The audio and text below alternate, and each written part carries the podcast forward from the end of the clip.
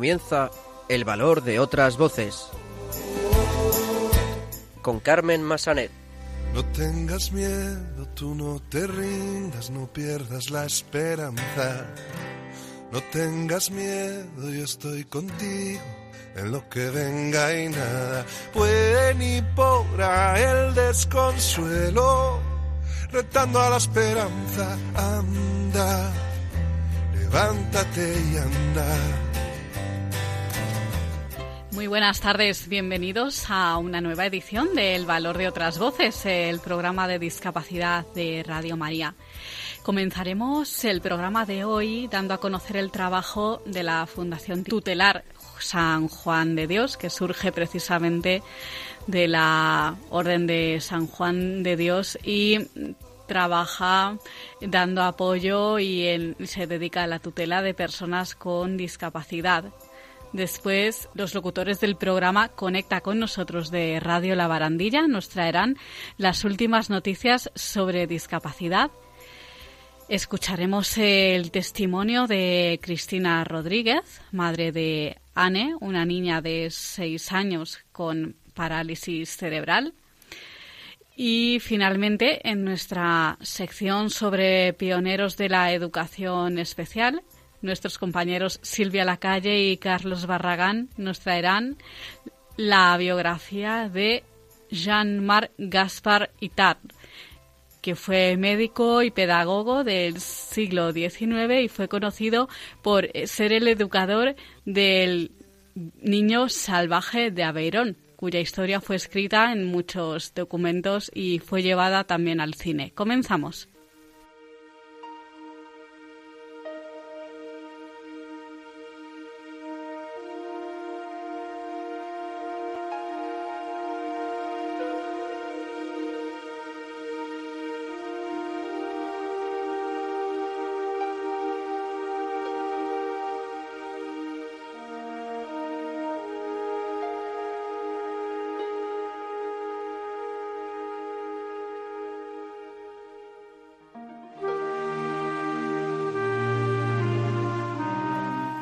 Como adelantábamos en la presentación, vamos a comenzar dando a conocer el trabajo de la Fundación Tutelar San Juan de Dios, una organización que eh, se encarga de la tutela de personas con discapacidad. Para saber más sobre el trabajo de esta fundación, tenemos con nosotros a su directora, Julia Merchan. Muy buenas tardes, Julia.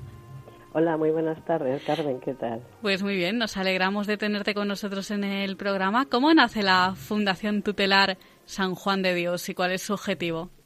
Eh, mira, pues la Fundación Tutelar San Juan de Dios pues nace en octubre de 2012 y bueno, por iniciativa de la Orden de San Juan de Dios. Eh, desarrolla, empieza a desarrollar sus acciones en el 2013 y con el fin de proporcionar protección y garantía de los derechos de las personas sin apoyo familiar y, en colaboración con los centros de la orden hospitalaria.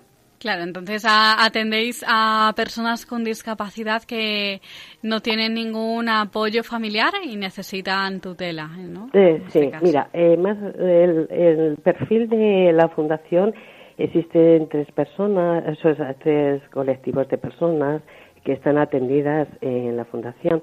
Y mm, hablamos de personas con diversidad funcional, tanto intelectual o física, personas con enfermedad mental y también tenemos ciertos casos de personas mayores eh, mm, de psicogeriatría y demencias. Y demencias.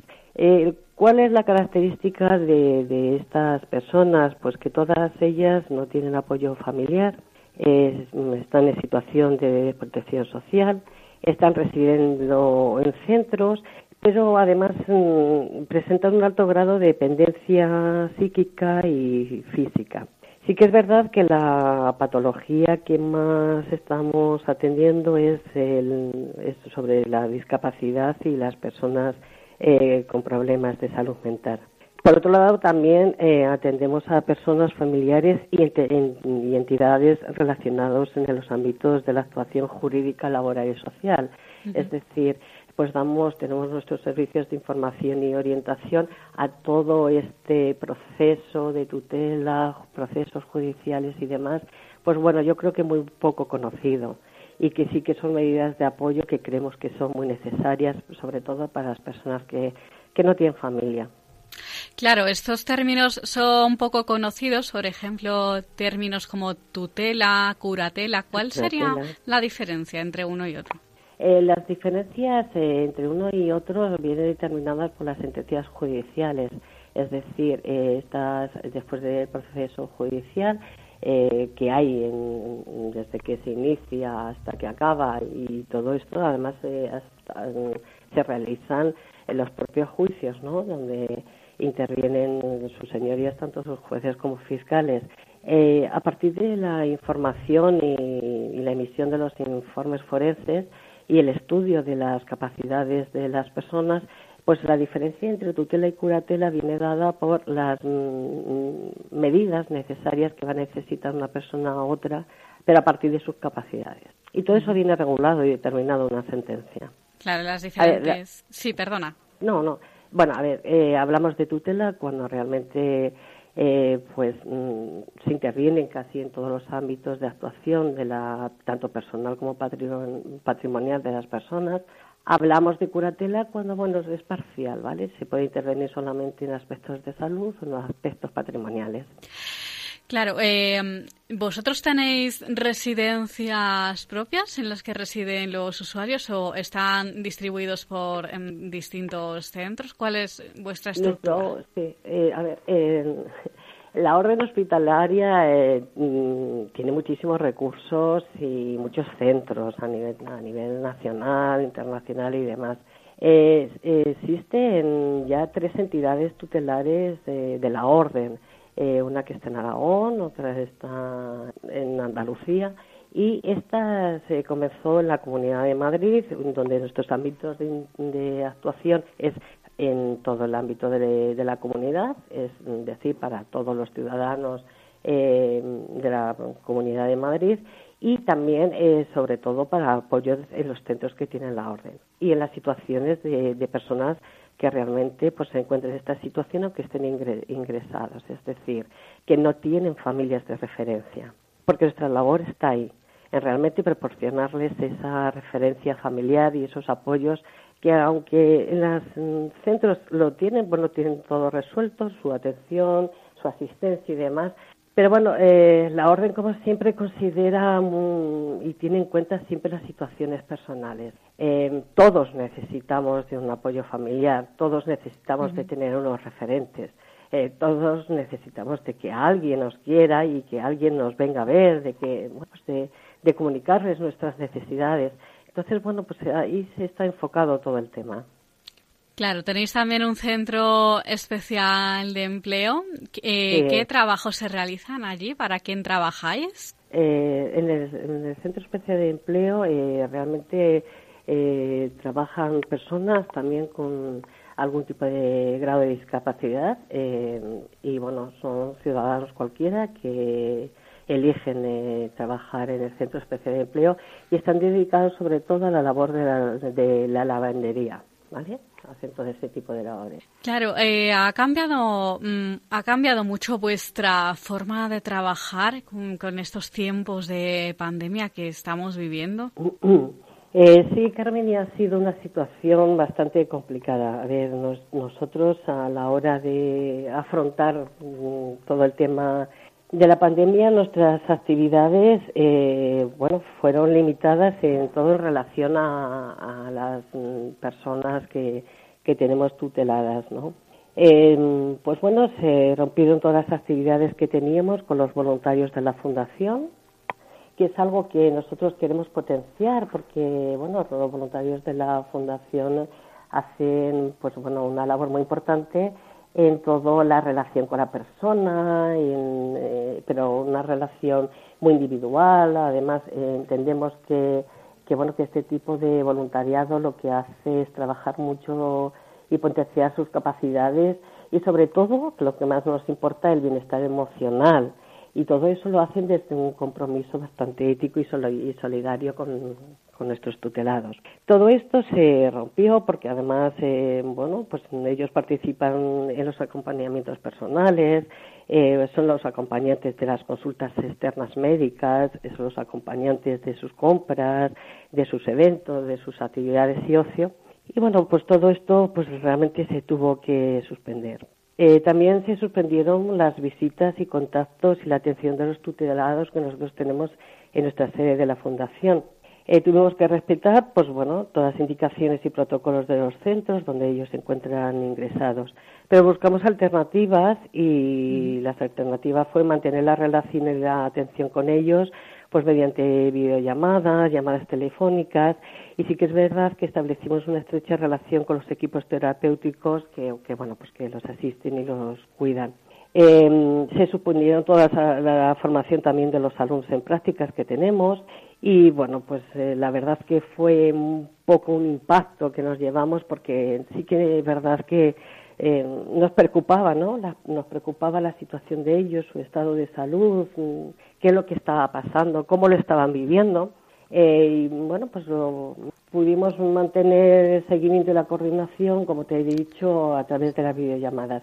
Sí que es verdad que yo tengo que destacar que hemos sido siempre informados puntualmente de cualquier incidencia que ha pasado con ellos en sus centros. Y yo voy a destacar, pues bueno, la implicación del personal sanitario por sus continuas informaciones y atención a nuestras demandas. Y destacar que bueno eh, pues bueno fueron muy bien atendidos y nosotros fuimos muy bien informados que eso pues bueno nos daba bastante tranquilidad al, no poder estar con ellos y no saber qué estaba pasando. Eh, eso ha sido yo creo que muy duro para las entidades eh, tutelares muy duro para ellos y muy duro para todo el mundo. Bueno, poco a poco ahora, pues, eh, pues bueno, dada la situación que, que tenemos, estamos intentando recuperar ciertas actividades, pero siempre cumpliendo todos los protocolos y siendo muy respetuosos con esta situación. ¿Se ha retomado el voluntariado ya también?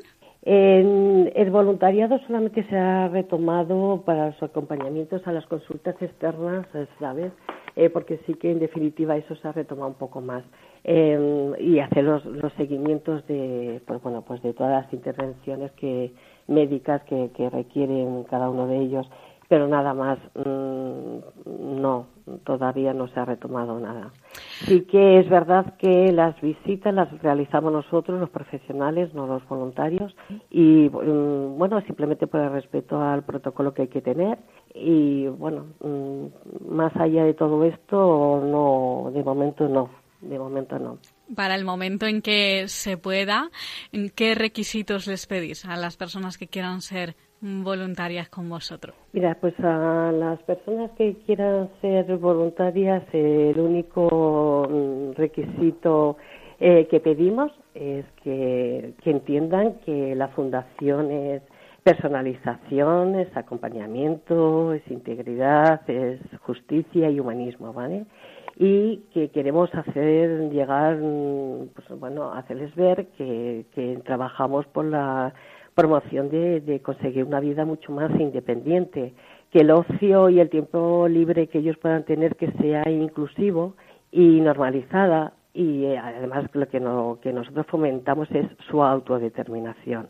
Es decir, eh, que siempre lo, queremos hacer sus acompañamientos, pero siempre escuchando y respetando sus deseos, sus ilusiones y aspiraciones, y con esto ya nos basta, o sea, que realmente crean que, que existen estas personas y que existe la necesidad de eh, poder realizarles bueno estos acompañamientos como si fueran sus propios familiares. Sabemos que la bueno pues que la relación afectiva familiar no no quiero decir no, no puede ser real que nosotros se lo podamos dar pero sí hacerles ver que si tienen que contar con alguien y que, bueno que estamos dispuestos nosotros a sustituir aquellas cosas que podamos mm, de la familia, aquellas situaciones, ¿no? De que cuando tú solamente quizás necesitas contar una situación, un problema, o necesitas, eh, bueno, pues organizarte tus proyectos vitales y, bueno, pues que puedes contar con tipo de personas que, que, lo van a hacer efectivo. Pues para finalizar, Julia, si te parece, danos vuestros datos de contacto para esos oyentes que deseen obtener más información sobre vuestro trabajo o colaborar con vosotros. Vale, mira, em, te, doy pues, una página web, ¿vale? Que es www sjd.es. ¿Un teléfono? Eh, y el teléfono es el 600 600 564 564 971. Repítelo seguido, el teléfono de eh, contacto para que lo puedan tomar bien. Muy bien. 600-564-971. Muy bien, pues eh, Julia Merchan, directora de la Fundación Tutelar San Juan de Dios, muchísimas gracias por estar con nosotros en el programa. Y mira, Carmen, también pues agradecerle esta oportunidad que bueno que nos habéis dado y que sepas que bueno mostramos cierta admiración hacia ti porque sabemos que sois unas personas comprometidas con los derechos de las personas con discapacidad y que es un trabajo muy gratificante y vocacional. Y muchísimas gracias y que seguís adelante que mm, personas como vosotros mm, nos hacen falta, ¿vale? pues muchas gracias, un abrazo muy fuerte y estamos a vuestra disposición. Muchísimas gracias. Adiós.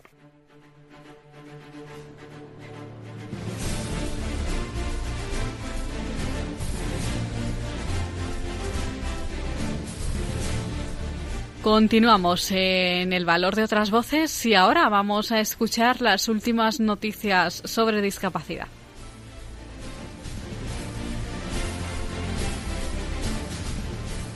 Buenas tardes.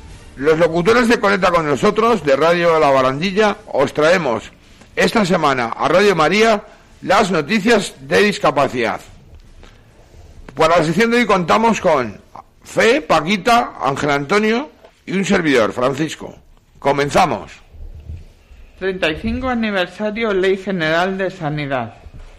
Hoy domingo 25 se celebra el 35 aniversario de la Ley General de, Sanidad, que extendió la cobertura sanitaria a toda la población y al cierre de la práctica totalidad de los hospitales psiquiátricos que se mantenían en funcionamiento.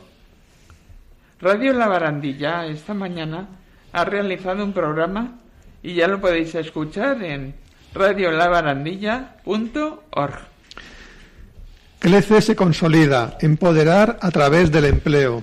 El principal objetivo de la política social de CLECE es la inserción de colectivos vulnerables, personas con discapacidad y en riesgo de exclusión social, y también víctimas de violencia de género esta empresa apostó por normalizar el empleo inclusivo hace más de 15 años a través de un proceso del que participa toda la compañía. Javier Gallego, responsable de Acción Social de Crece, afirma estar realizando un gran esfuerzo para mantener el empleo desde que la pandemia hizo aparición, paralizando la actividad productiva y la formación para el empleo. Más de 7.000 personas con diversidad funcional trabajan en CLECE, más del, 200, más del 2% perdón, al que obliga la ley, fruto de un gran compromiso social. Se ha creado una unidad de apoyo a las personas con protocolos de actuación para quienes lo precisen durante el desarrollo de su plena integración y autonomía. Tenemos en cuenta los factores físicos y biológicos, cognitivos y sociales para que la inclusión sea plena, afirmó Javier Gallego. FIAPA solicita accesibilidad auditiva a la información y a la comunicación en la campaña electoral de la Comunidad de Madrid. La Confederación Española de Familia de Personas Sordas, FIAPAS, ha solicitado accesibilidad auditiva durante el desarrollo de la campaña y el proceso electoral del próximo 4 de mayo para los votantes madrileños con sordera. FIAPAS ha enviado una comunicación a todos los partidos políticos solicitando la accesibilidad para las personas con discapacidad auditiva durante la campaña y el proceso electoral, garantizando así el derecho al sufragio en las próximas elecciones de la Comunidad de Madrid. La democratización del acceso médico al conocimiento gracias a la tecnología un hito que revolucionó la gestión sanitaria mundial. La empresa española Sabana, líder en investigación sanitaria, mediante el uso de inteligencia artificial, insta en el Día Europeo de los, de los Derechos de los Pacientes a democratizar el acceso de todo médico a las fuentes de conocimiento clínico de primer nivel mundial científico para mejorar la atención sanitaria en cualquier parte del mundo, para acelerar el diagnóstico y tratamiento de enfermedades como el coronavirus. Ayudas de hasta 25.000 euros a personas con discapacidad física e intelectual para adaptar sus viviendas. El coste de la vida diaria para una persona con discapacidad supone un 20% más que para el resto de los ciudadanos. Solo el hecho de adaptar el hogar a las circunstancias implica un importante desembolso. Con el objetivo de contribuir a la eliminación de barreras arquitectónicas, la mejora de la autonomía dentro de la, dentro de la vivienda, facilitar la movilidad en el interior de sus casas y aumentar su seguridad en el entorno doméstico, el Ayuntamiento de Madrid lanzó la segunda convocatoria del Plan Adapta, con ayudas de hasta 25.000 euros por intervención y que en esta ocasión no solo se podrán beneficiar personas con discapacidad física o sensorial, sino también intelectual. Plena Inclusión reivindica priorizar la, vacunación de las personas con dependencia y grandes necesidades de apoyo. La Confederación demanda a las Administraciones que se vacune a las cuidadoras principales no profesionales y al personal sociosanitario. Plena Inclusión solicita al Gobierno y las comunidades autónomas medidas para que se acelere la vacunación y que tenga en cuenta la situación de un importante número de personas con discapacidad y grandes necesidades de apoyo no institucionalizadas que todavía no han recibido el suero. Las farmacias insisten en su potencial para satisfacer el fin de la pandemia. En su, cooperativa, en una cooperativa de farmacias Farma y la Federación Española de Daño Cerebral, FEDACE, ha celebrado una jornada telemática sobre el escenario actual de vacunación frente a la COVID-19. La ponencia técnica sobre la situación actual de la vacunación corrió a cargo de Rosario Cáceres, farmacéutica y vocal de la Asociación Española de, Vacunología, que subrayó la seguridad y eficacia de sus preparados disponibles actualmente para inmunizar a la población. El Hub o Centro de Actividad de Diversidad Digital de Integralia DKV brinda formación de calidad a personas con discapacidad en Asturias. La Fundación Integralia DKV nació como una iniciativa de emprendimiento social. Su misión es la inserción sociolaboral de personas con discapacidad. La Fundación Integralia DKV ha presentado un hub o centro de actividad de diversidad digital en alianza con otras organizaciones como el Cluster TIC, y COCENFE, Confederación de Personas con Discapacidad Física y Orgánica, reconocido por doña Cristina González, directora de la Fundación Integralia DKV, ofreciendo itinerarios formativos y laborales para la adquisición de competencias digitales. Durante la presentación del nuevo proyecto, la alcaldesa de Gijón, doña Ana González, indicó que lo que hace la Fundación Integralia es sumar y la suma siempre es más. La consejera de Familia e Igualdad de Oportunidades, Isabel Blanco, y la presidenta de la Federación de Salud Mental de Castilla y León, Elena Briongos, han firmado este martes en Valladolid un protocolo de colaboración para el desarrollo de programas y la prestación de servicios que mejoren la calidad de vida y el bienestar de las personas con discapacidad por enfermedad mental y de sus familias, para el que el Gobierno regional financiará estos recursos con 1.644.468 euros. Accesibilidad al mundo cultural. Un investigador del CESIA, Álvaro García López, ha inventado un guante de vibraciones para que las personas con discapacidad auditiva puedan disfrutar con la música se, utilizan electroencefalografías para ver si lo captan como las personas oyentes. Además, el CESIA ha desarrollado la Agenda Cultural Accesible, gratuita en Apple Store y Google Play, que permite que el usuario pueda conocer la oferta cultural española. Otro invento importante son unas gafas con realidad aumentada que permiten ver una película con subtítulos individualmente, gracias a un microcontrolador y un monóculo que proyectan los subtítulos en el cristal de la gafa. Este último invento fue elegido por la revista Time como uno de los 10 mejores del año 2007. Y hasta aquí la sección de hoy. Y no os olvidéis de ver el programa en radiolabarandía.org sobre el 35 aniversario de la Ley General de Sanidad. Y en el próximo programa, más.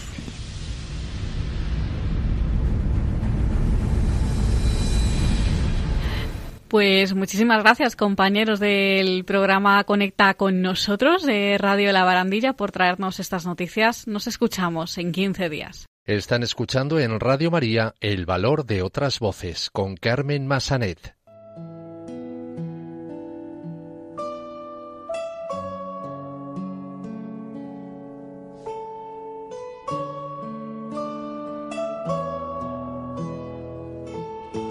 Testimonio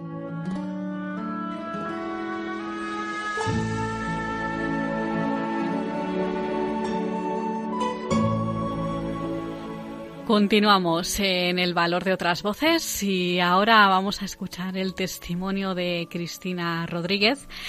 Ella es madre de Anne, una niña de seis años con parálisis cerebral. Ella hoy nos va a contar su experiencia como madre de una niña con discapacidad. Muy buenas tardes, Cristina. Eh, buenas tardes. Nos alegramos de tenerte con nosotros en el programa. Como comentábamos, Uh, Anne tiene parálisis cerebral.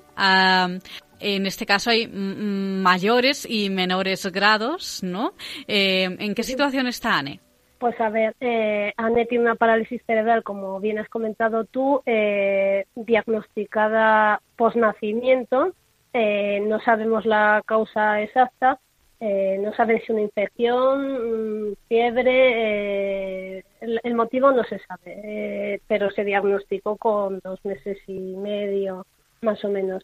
Entonces tiene una tetraparesia espástica, o sea, le afecta a los cuatro miembros y no ni habla, o sea, se comunica a través de gestos y, y está empezando a usar los sistemas alternativos de comunicación y, no puede andar ni anda, o sea, usa las manos, pero tiene afectación de todos los miembros. ¿En qué momento os dais cuenta de que algo no va bien? Pues como mm, te decía, o sea, fue muy pronto, pero al no saberla tampoco reparamos ni ahora mismo, o sea, eso hemos al principio dábamos muchas vueltas en ese momento pensando qué momento fue, cómo pasó, qué pasó, qué tenía, mm, buscas todo, me imagino que es lo que hacemos todos cuando te pasa algo así, buscas pues por internet, por todos los lados, saber qué, qué síntomas, qué cosas tiene. Entonces, ella mm, tuvo como un proceso, no sabemos si gripal, después de la vacuna de los dos meses, la dosis que le dieron, no sé si era un proceso gripal, fue un catarro, si fue eso, tampoco lo sabemos, la cuestión que como era tan chiquinina, eh, solo se dedicaba a comer y a dormir, era muy buena, tampoco es algo que te quedes fijando, reparando, pero como mm, estaba como muy apagada y se le, no se le iba la fiebre, mm, la llevamos a urgencias, entonces en urgencias dijeron que, una, que era una posible encefalitis y nos mandaron, no estábamos viviendo donde residimos ahora en Valladolid, vivíamos en Zaragoza y en un pueblo de Zaragoza. Entonces nos remitieron al Miguel Servet, que es el hospital infantil que hay de referencia de, modo urgente. Allí se le hicieron todo tipo de pruebas, salían bien las analíticas, pero cuando volvimos a la revisión del neuropediatra, que nos mandó volver a los tres meses, decía que no había sostén cefálico, que, no, que había algo que no iba bien, que no iba bien en ANE, y ya nos empezaron a, a mandar pruebas y hasta que el, el pediatra que la llevaba, que tenía la, especialidad de neuropediatría donde vivíamos en Calatayud, pues bueno, al final, o sea, fue el que nos lo comunicó, porque siempre hay alguien que te tiene que dar ese diagnóstico o esa noticia cuando la hay. Y en mi caso sí que tuve suerte, porque yo creo que cómo te comuniquen la noticia es fundamental para estos procesos, para luego, como, o sea, toda, todo el tiempo posterior lo vas asumiendo y llevando. Claro, ¿cuál es, tu primera reacción cuando te comunican el diagnóstico? Pues a ver, hay algo que sí que es verdad que yo creo, no sé si los padres, las madres, sobre todo yo creo más las madres, tenemos como ese sexto sentido que te dicen que hay algo que falla. Algo ves aún siendo, algo notas que es diferente, mm, que está pasando algo. Entonces él sí que la forma que tenía de patalear y de mover los brazos, la forma que la tenía, pues cuando la exploró en la camilla, acabo de explorarle y tal, me dijo, ¿ves cómo, cómo mueve los brazos y las piernas? Y me dijo, tu hija tiene parálisis cerebral. Entonces yo me eché a llorar, pero sí que es verdad que él me dio la mano y me abrazó y, y sí que, o sea, lo recuerdo ahora, mm, pues en vez de recordarlo de una forma muy traumática, que hay veces, eh, como, pues mm, no lo recuerdo mal. O sea, lo recuerdo bien como una sensación de alivio, de decir, alguien me ya sé lo que tiene, me dijo, no busques más, mm, porque sí que es verdad que hay veces que nos, nos atormentamos buscando esa causa o, el porqué, y entonces dijo, tú solo mm, busca y trabaja porque tu hija avance todo lo que esté. Entonces, a partir de ahí, se acabó. Una vez asumido eh, el diagnóstico, ¿cuál es el primer paso que dais? ¿Contactáis con alguna asociación que os ayude? Pues mm, como te he comentado antes, vivíamos fuera de, nuestro lugar actualmente de residencia por motivos de trabajo. Entonces, sí que es verdad que nos tocó plantearnos muchas cosas así de golpe porque vivíamos a una hora de Zaragoza y sí que es verdad que todos estos problemas pues en, en los núcleos pues más lejanos de las grandes ciudades o rurales pues se llevan peor y a la hora de trabajar es más difícil. Entonces, en principio allí se nos derivó, como en todos los sitios te derivan al centro base. Mm, sí que trabajaron muy bien con ANE desde el principio, porque allí había una fundación donde vivíamos en Calatayud, hay una fundación que lleva eh, la atención temprana para, no tenerte que desplazar a Zaragoza de la zona de Calatayud, esa comarca, la comarca de la Aranda, y, y Anne sí estuvo haciendo cuatro sesiones semanales, o sea que o sea, estaba bien cubierta para empezar para trabajar.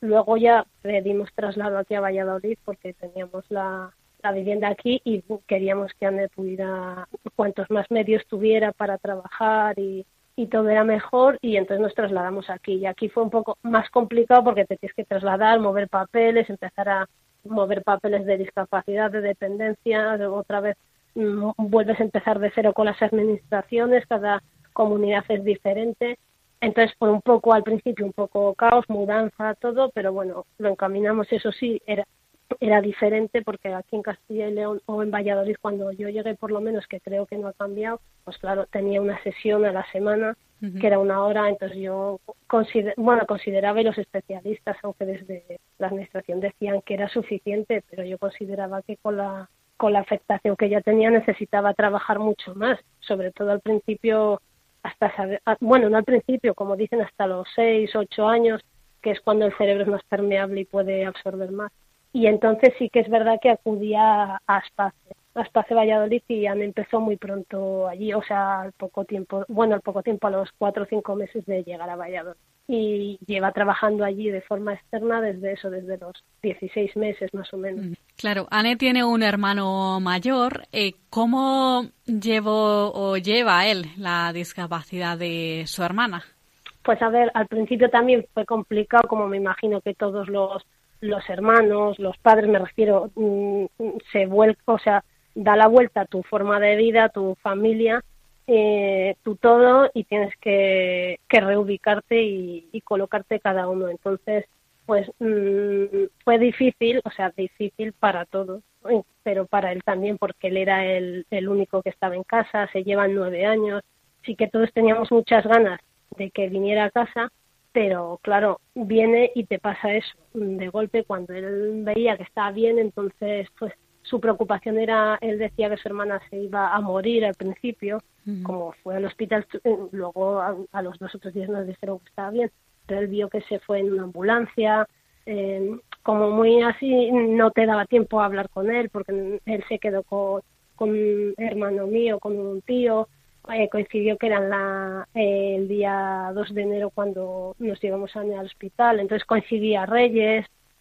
un poco así raro. Entonces, para él sí que fue más traumático, yo creo, o no le, claro, es un niño también, no tenía las las respuestas son pequeños, ellos no tienen la misma forma, la misma capacidad de entender que nosotros. Pero sí que lo ha ido llevando, sobrellevando mejor. Sí que es verdad que a veces pues dice, hombre, es que mi hermana puede hacer ahora, ya dice, es que mi hermana es un regalo, bueno, nunca dijo que no, esto dice que es un regalo a su hermana porque le ayuda a superarse viendo lo que su hermana va consiguiendo a veces, porque esto tenemos pequeñas metas en mm, al final cuando viene un, un niño tenemos un niño de estos en casa, no te estás parando como el otro hijo o, otro niño que sea normal, sino tú ves que si ahora Anne llega y te dice un sí con la cabeza, dices, pues se, se, está comunicando conmigo, ya no estás buscando mm, otra cosa más allá, vas buscando metas muy cercanas y muy cortas. Y cuando las vas consiguiendo, vas intentando conseguir otra después, pero poco a poco poco a poco. ¿Cómo es un día en la vida de Anne? ¿Va a un centro de educación especial? Cuéntanos un poco qué le gusta hacer. Bueno, la, la verdad es que me encanta. Tengo mucha suerte porque la, o sea, la gusta todo, o sea, la, se amolda muy bien a todo y, se adapta a todo. Entonces, eh, un día habitual de diario ella acude a su, a su cole aquí en Valladolid, va a un cole de educación especial concertado de Fundación Personas el Pino de Obregón y, bueno, pues tienen una clase, va una clase con cinco niños más eh, y, van de discapacidad, me refiero variada, o lo que uno ayuda a otro, o sea, se van entre ellos complementando.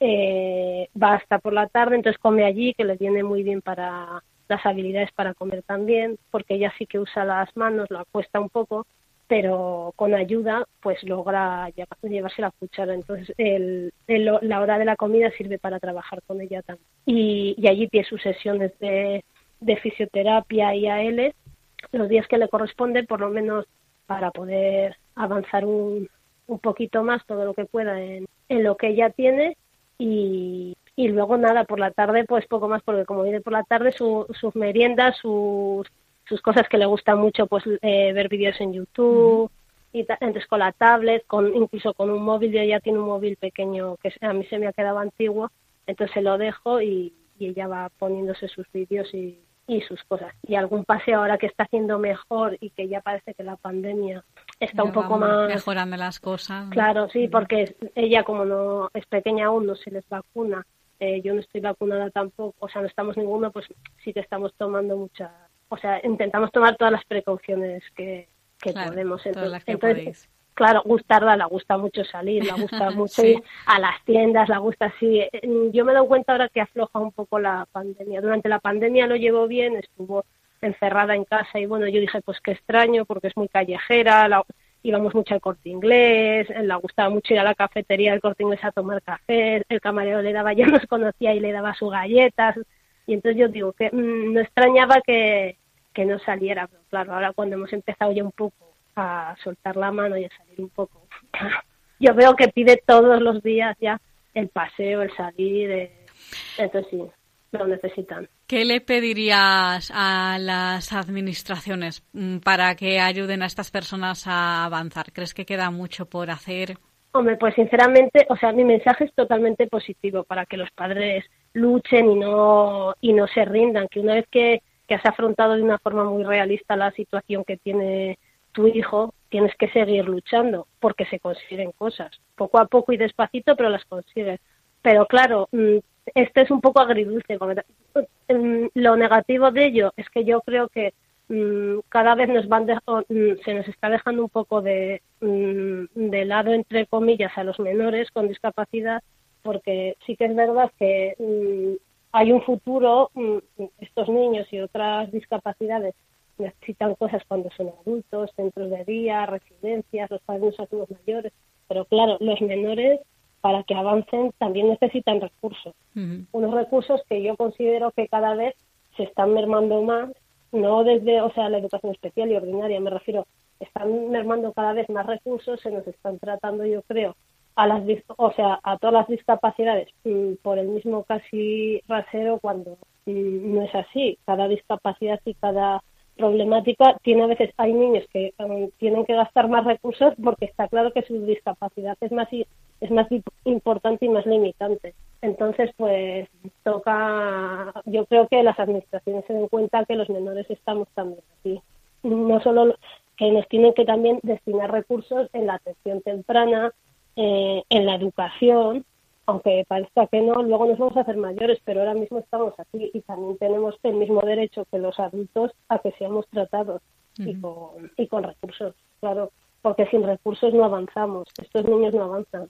Y a eh, los padres que te estén escuchando, que estén en una situación similar, eh, ¿qué les dirías? Pues a los padres que luchen mucho y peleen, que se consiguen cosas, pero luchando y peleando. Mm. Conseguirlo conseguimos y, y, y avanzan y viven felices en su mundo y nosotros vivimos en el suyo, pero tienes que estar luchando, no rendirte nunca. Pues Cristina Rodríguez, madre de Anne, una niña de seis años con parálisis cerebral. Muchísimas gracias por estar con nosotros en el programa y contar tu experiencia. Eh, muchísimas gracias a vosotros por escucharme y por poder ayudar a padres que estén en, en una situación parecida. Un abrazo. Gracias, un abrazo.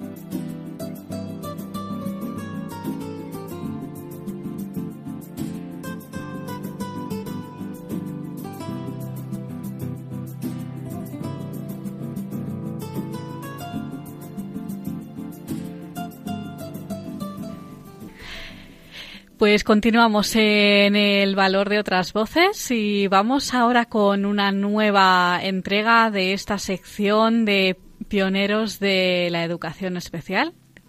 En esta ocasión, nuestros compañeros Silvia Lacalle y Carlos Barragán nos van a traer la biografía de Jean-Marc Gaspar Itard, médico y pedagogo del siglo XIX que fue conocido por intentar educar a Víctor, el niño salvaje de Aveirón, un caso muy conocido del cual se han escrito muchos libros y también ha sido llevado al cine.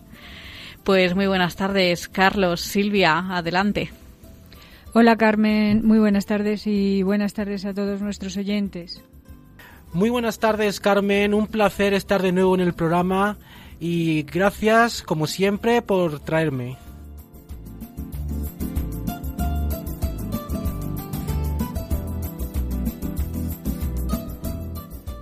Jean-Marc Gaspar Itard nació el 24 de abril del año 1774 en Oresson, población francesa. Hizo sus estudios en las ciudades de Ried y Marsella, y como muchos otros jóvenes de su tiempo, se vio envuelto en los diversos periodos de violencia que acontecieron durante los años en los que se prolongó la Revolución Francesa de 1789 a 1799. Trabajó como personal sanitario en este conflicto y en el año 1793, durante el asedio de Tolón, ciudad del sur de Francia, se convirtió en el asistente del director del hospital militar, despertando por esta razón su interés por la medicina. Esto le llevó a partir de 1795 a realizar los cursos de cirugía que se impartían en esta ciudad y posteriormente en París, donde se trasladó en el año 1796. Allí conoce entre otros al padre Sicat, director del Instituto Imperial de Sordomudos. En esta institución comienza a trabajar y es aquí donde tiene su primer contacto con niños cuya educación era especial o requería de medidas especiales. Descubre que los niños sordomudos estaban confinados a una especie de vida vegetativa. Eitar se interesa por esta situación y se dedica a estudiar el lado fisiológico de la sordomudez y los problemas pedagógicos de la enseñanza y aprendizaje de los sordomudos.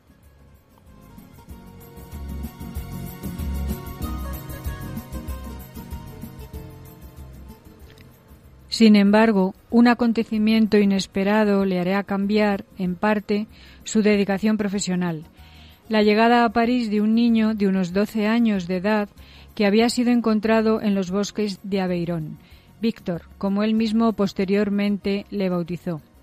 Este hecho le haría consagrarse a su educación y le convertiría en pionero y padre fundador de la educación especial. Esta historia tuvo su origen en la Ecun, población francesa, en el año 1797, en donde unos campesinos de la región se encontraron con un niño semidesnudo que huía a través de los bosques. Sorprendidos por esa situación, decidieron seguirle durante unos días y vieron que ese niño adolescente vivía en este medio, tenía su vida adaptada a la vida silvestre. Un año después, unos leñadores le avistaron de nuevo y, a pesar de su negativa a irse con ellos, le llevaron al pueblo de esa misma región. Le dieron alimento y vestido, como en la ocasión anterior, pero se volvió a escapar, como también lo había hecho dos años antes. Por fin, en enero del año 1800 y en la comarca de Aveirón, unos cazadores se toparon con él de nuevo y le capturaron, pasando a disposición de las autoridades locales.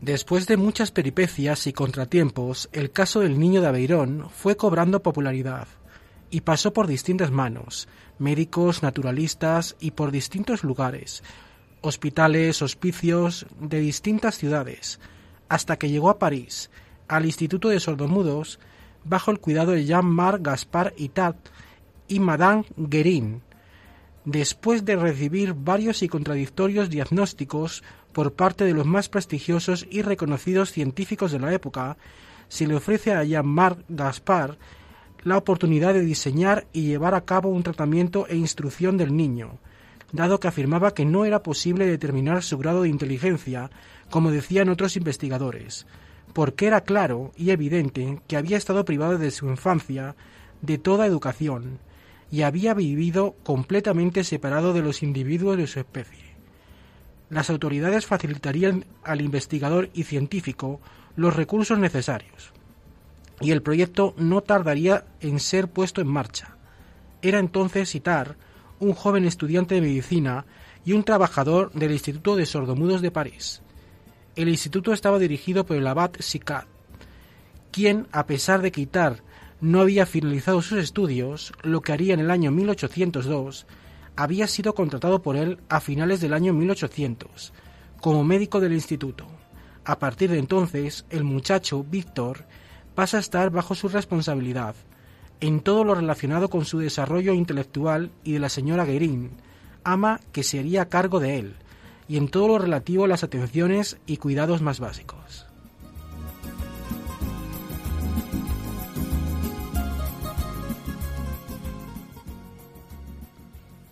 Desde el primero de los numerosos exámenes científicos a los que el niño sería expuesto, se vio que tenía una enorme resistencia a estar a la intemperie y se mostraba insensible al frío y al calor extremos, lo que era sorprendente en cualquier edad, también en la suya. No parecía tener una naturaleza humana, sino indómita y salvaje. Los testimonios que nos han quedado de aquellos primeros días nos hablan de un ser que no quería otra cosa sino liberarse y huir, escapar de esta sociedad de hombres que le estaba acogiendo y volver a la seguridad de los bosques que le habían visto crecer. Tenía un aspecto físico que llamaba la atención en cuanto a su pelo, mirada, cuerpo lleno de cicatrices, gestos, lenguaje que no lo era, sino emisiones vocálicas como gruñidos y quejidos, forma de caminar y un carácter y comportamiento brusco, rudo e indomable. El muchacho era, escribió Itard, un niño desagradablemente sucio que mordía y arañaba a quienes se le acercaban, que no demostraba ningún afecto por quienes le cuidaban, y era, en síntesis, indiferente a todo y atento a nada.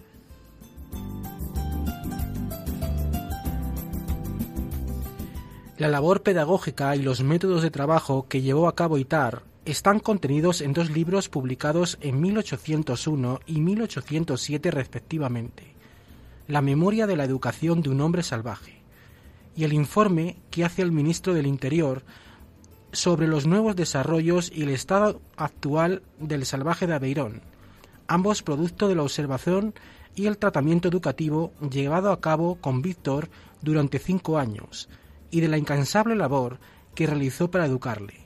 Con él trabajaba a través de actividades minuciosamente concebidas para el desarrollo de sus funciones sensoriales, intelectuales y afectivas. Realizó una tarea de investigación exhaustiva y meticulosa, y la escribió con gran detalle y cuidado. Su trabajo y dedicación le dieron fama nacional e internacional, y sus escritos fueron una aportación fundamental para el conocimiento acerca de cómo se desarrolla y evoluciona la infancia. Sus investigaciones educativas tuvieron gran influencia sobre los trabajos médicos y pedagógicos, educativos y terapéuticos posteriores, que se llevaron a cabo durante el siglo XIX, como los del doctor Bellhorn acerca de la idiocia, sobre la organización de escuelas paranormales, así como para la creación del Instituto Ortofrénico, es decir, instituto dedicado a la colaboración entre médicos y pedagogos. Fue también el inspirador del médico francés Eduardo Seguin, que continuó su obra y realizó trabajos que se concretaron y recogieron en el primer tratado sobre la eficiencia, la instrucción fisiológica y moral de los idiotas, y demostró la posibilidad de entrenar a las personas con retraso mental hasta límites que previamente no hubieran podido imaginarse, mediante su sistema educativo llamado método fisiológico. También tuvo una gran influencia en la médica y pedagoga italiana María Montessori, así como en sus métodos de trabajo. Pero verdaderamente una de las aportaciones más importantes y decisivas fue que llevó a cabo, como hemos visto, la primera experiencia de educación y tratamiento médico conjuntos, lo que contribuyó de forma determinante a la evolución de la educación especial.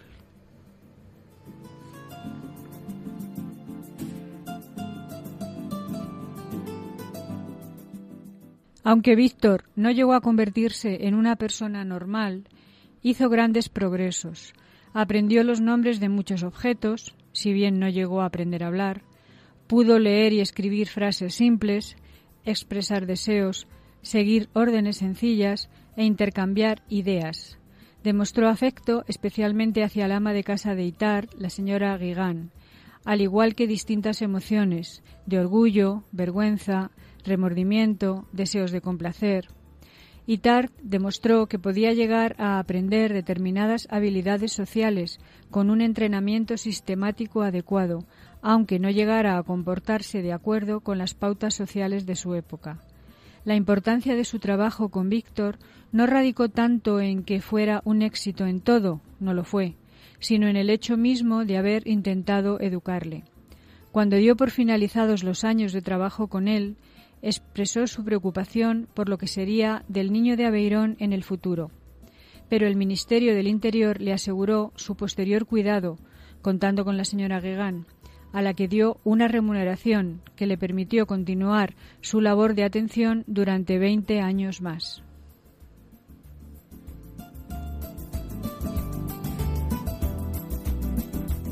Pero llamar Gaspar Itar también fue importante la educación de los niños sordos. Su influencia durante su estancia en el Instituto Imperial fue determinante para el estudio, trabajo e investigación de la sordera.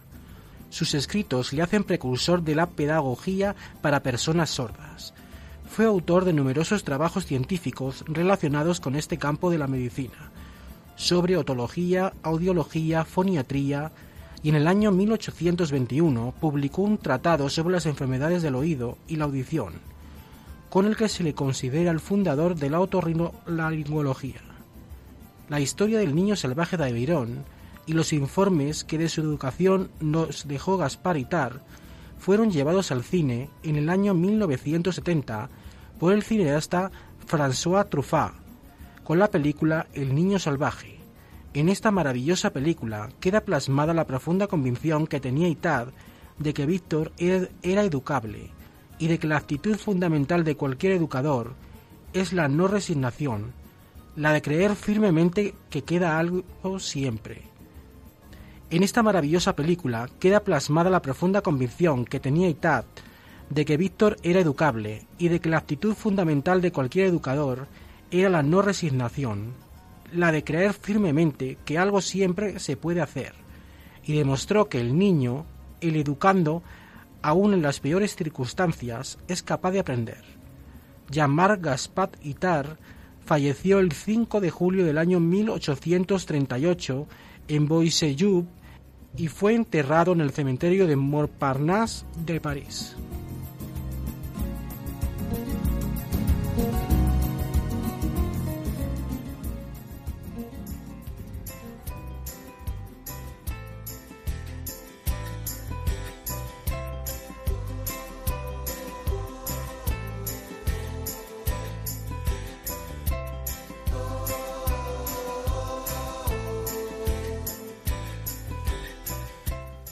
Hasta aquí llega esta edición del Valor de otras voces. Les recordamos nuestras vías de contacto. Por un lado tenemos el correo electrónico, la dirección es el valor de otras voces radiomaria.es, el valor de otras voces arroba radiomaria.es y también tenemos nuestro contestador.